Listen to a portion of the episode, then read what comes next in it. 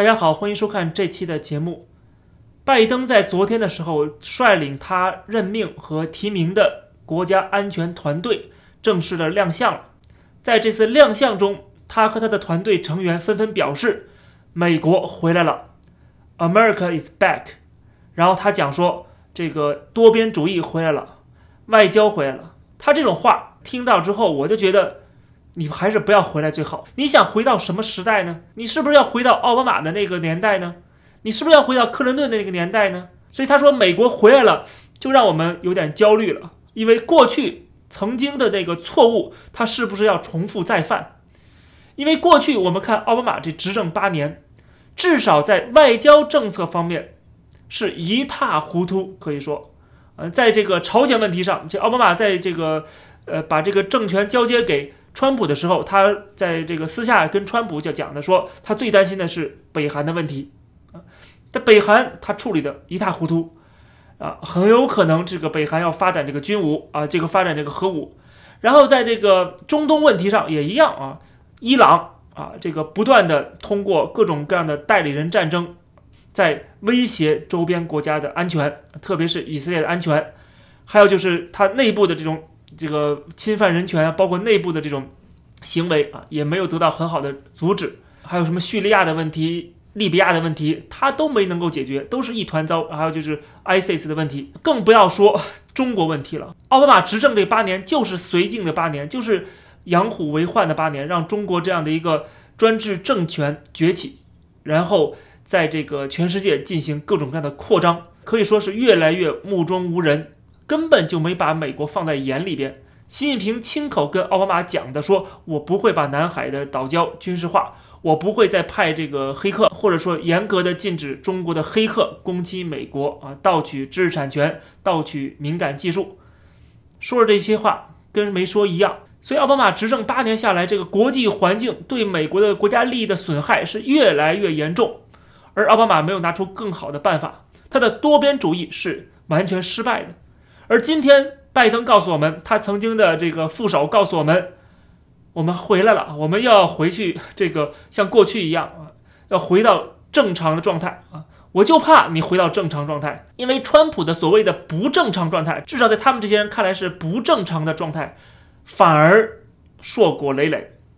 在中东对付 ISIS 啊，对付这些恐怖主义啊，对这个伊朗的全面的制裁。对俄罗斯全面的制裁，对中国的围堵、科技战、贸易战的制裁，然后摆平了这个以色列跟一些阿拉伯国家的矛盾啊，至少在表面上，至少在现阶段是取得了很大的成效啊。然后就是在北韩问题上也啊把这个关系缓解了。所以说，川普虽然搞了单边主义，但是在很多方面都有很大的成绩啊，至少他把这个。过去的错误给纠正了，至少他对中国的崛起重新进行了审视，重新开始规划，到底美国国家利益最大的威胁来自于哪里？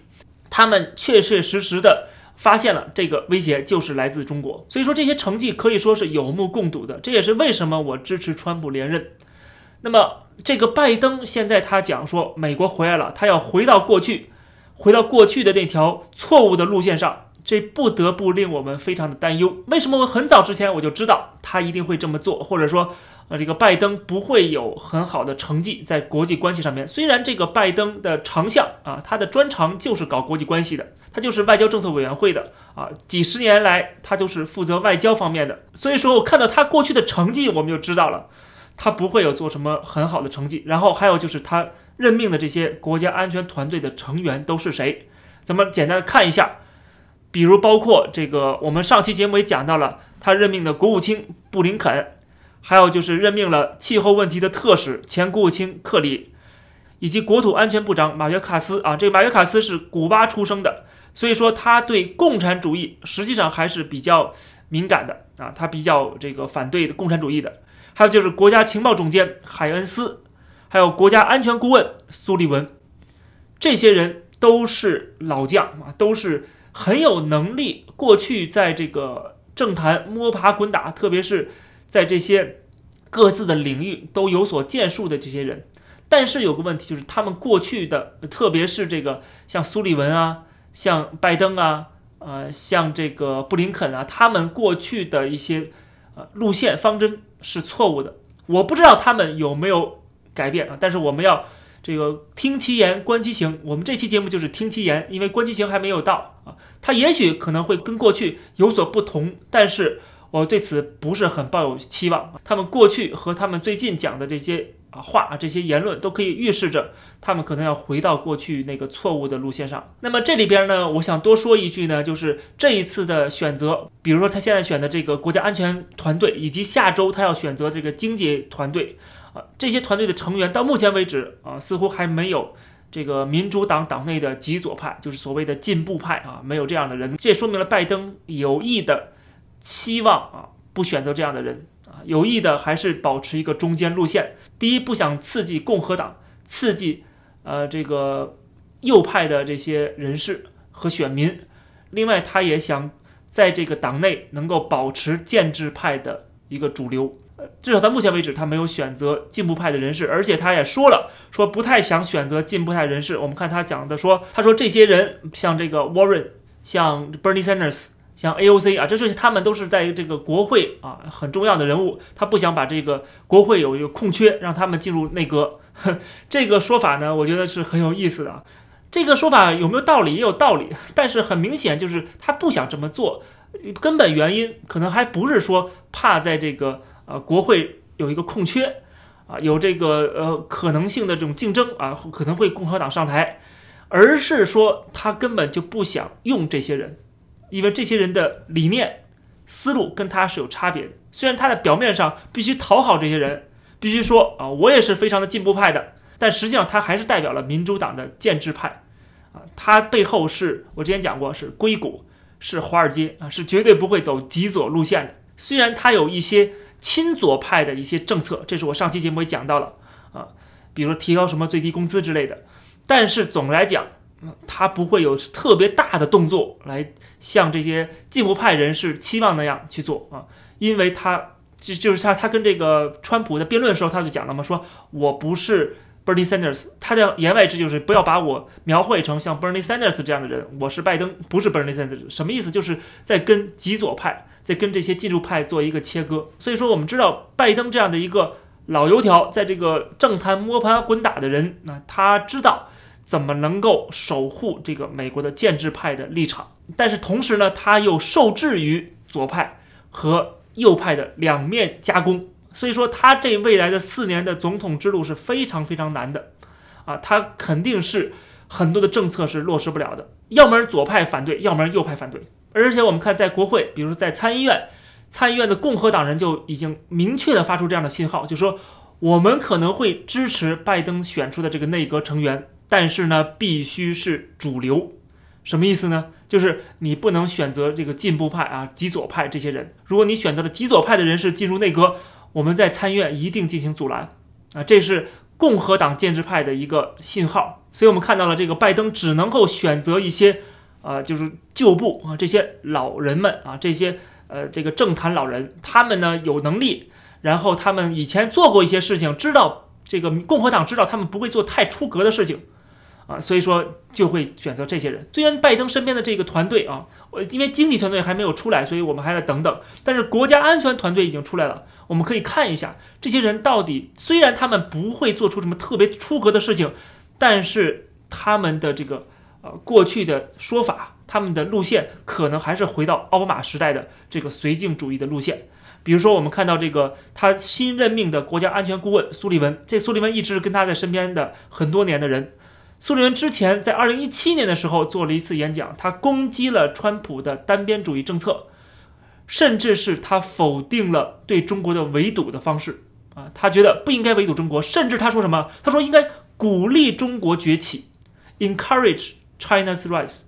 为什么要鼓励中国崛起呢？他认为就是中国的经济上的崛起对美国是有利的那么这个利，当然我们还是都知道啊，就是。啊，这个华尔街的利益，对吧？这个硅谷的利益，跨国企业的利益，那么民主党背后就是他们这些人是金主嘛，所以说当然是有利的了啊。那么这方面呢，肯定是呃这个会损害美国工人的利益啊。在这个在这个方面，可能呃极左派都不会同意，连极左派这些 Bernie Sanders 人都可能会比苏利文这些中间派拜登这种建制派更讨厌中国，更痛恨中国。所以说，呃，这个苏利文讲的话啊，就是还是在左右逢源，两边讨好，还是在讲说我们应该鼓励中国的崛起，我们不应该围堵中国。但是他把这个重点放在什么地方呢？重点放在要创造一个环境，就是这个基于规则这样的一个环境。他的意思就是说，又让马儿跑，又让马儿不吃草。啊，就是说又想让中国崛起，然后呢，中国又不会对这个世界的和平造成伤害，不会对人权进行侵害，然后它的崛起是好的，它越来越强大，同时呢，它越来越开放，越来越自由，越来越不是威胁，越来越遵守规矩，这是他的说法。我们过去这么多年都经过了这么多年了，我们难道对中共的这个体制，对习近平他的现在做法，难道没有一个清晰的认知吗？呃苏利文说这种话，我就觉得，呃，要不然你就是说一些你自己都不相信的话，要不然你是真的傻，真的还活在自己的幻想当中，认为中国的崛起是件好事儿啊。他崛起了，我们应该让他崛起，同时呢，让他遵守规矩。这个本身这句话就是相互矛盾的，根本就不成立，逻辑上是不成立的。中国的这个崛起，经济上的崛起，就一定伴随它政治上的扩张，就一定伴随它的这个体制的加强。啊，一定伴随这个国家对人权的侵害，对所有的异议的声音的打压，因为他强大了嘛，他有钱了嘛，他就可以为所欲为了嘛。这个是中国过去这些年，那奥巴马这八年和这个川普这四年啊，我们看到了习近平一直在不停的搞这个加速主义，对吧？而这个苏利文还在幻想这么一个繁荣富裕，同时又自由民主的这一个中国的出现啊。这个简直是让我觉得匪夷所思的。那么你想想，这样的人最后执掌了美国的政权，或者说，呃，这个辅佐拜登啊，给拜登出谋划策，他是拜登身边的重要的智囊。那么美国的政策会是什么呢？还不是绥靖吗？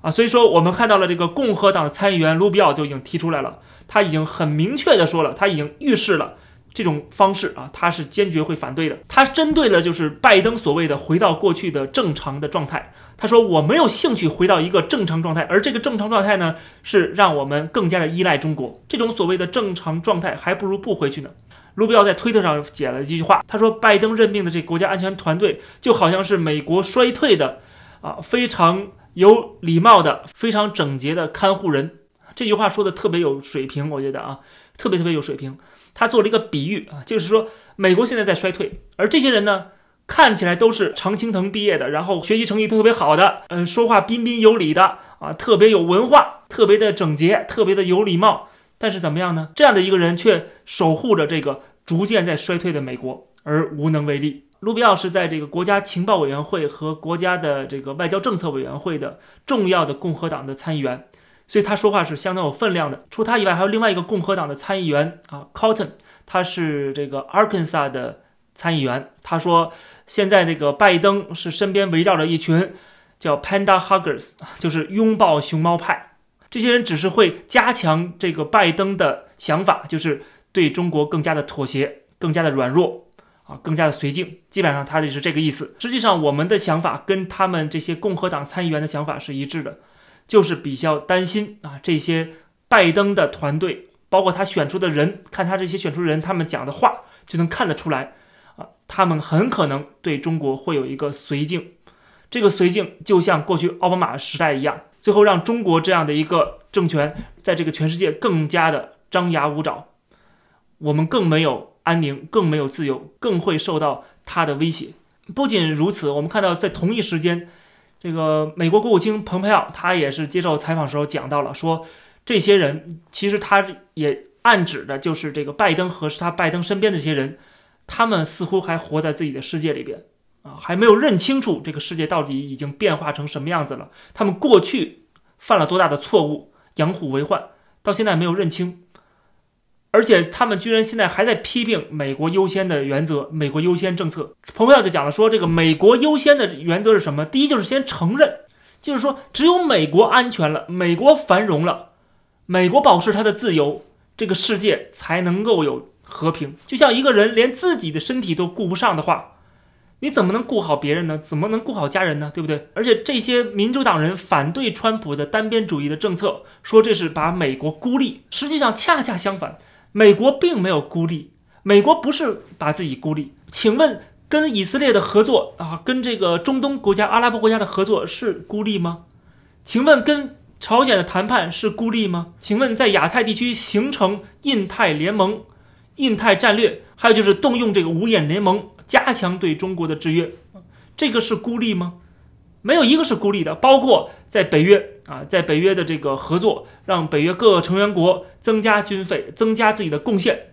这个是孤立吗？都不是孤立。还有就是重新签订了北美自由贸易协议，这是孤立吗？也不是孤立，没有一个是孤立的。只有伤害美国国家利益的东西，比如说什么世界卫生组织这些东西，什么所谓的这个可笑的人权理事会啊，还有什么这个啊巴黎的这个气候的协定啊。这些他退出了，对不对？他是说就完全放任了吗？并没有，并没有。首先你要消灭的敌人，你才能够跟大家你好我好。你存在一个敌人，已经把这个呃协作的这个模式，包括这个国际的规则，根本就已经吃透了、玩透了，而且不遵守，还在四处指挥啊，并且是各种收买。你说要重新领导，这就是非常可笑了。啊，你过去这八年都没有领导，领导出一个更加这个这些小国家都更加这个倾向的一个中国这样的一个国家，最后都被中国收买了，这就是你美国的领导的结果吗？所以说，这个蓬佩奥就讲到说，他的这个日本的朋友、呃韩国的朋友、印度的同事啊，这些人他们私下都在跟蓬佩奥说，说之前奥巴马那个所谓的重返亚洲就是一个笑话，而川普的这些协同合作啊，有非常有目的性的。而且是这个有可以抓重点的，而且可以带来效果的这种啊联盟才是真正有效的，而不是像民主党想象那样啊，大家都能聚聚在一起，那经常能开舞会，呃，开鸡尾酒会啊，这个是没有用的啊，这只是看起来好看啊，风光啊。我们这个在各个这个国际组织里边，这其他国家为什么说啊反对川普呢？因为他们想忽悠美国留在这里边，可以继续的当冤大头。嗯，明白这意思吧？就是说，美国退出了，那就不给钱了吗？你让美国要重新回到这个国际的舞台，那必然伴随的是你要出资源，你要花钱，而美国本身有很多很多的事情要解决，花钱地方有很多，呃，所以说，在一些不符合美国利益上边，比如说给这个世界卫生组织捐款，在这方面啊，不仅花了钱了，最后还害了自己了，所以说没有意义啊，没有意义。那么还不如把这钱花在刀刃上，这个是川普的一个重新对国际关系啊、国际战略的一个扭转。那么今天拜登又要把这个扭转回来，又要回到过去的那个错误的正所谓的正常的状态啊。那么当然了，最后面临着一个很严重的问题，就是美国是吃不消的。如果让美国继续的去充当这个冤大头，继续充当这个世界警察的角色，这个是美国所力不从心的。我也相信，如果要这么搞的话，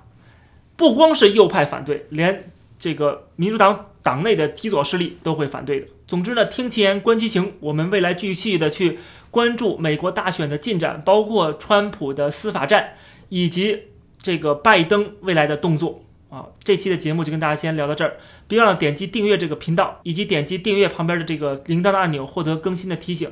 另外，我开通了会员的节目。那么，这个最新的一期会员节目将在这两天上线，谢谢大家，我们下期再见。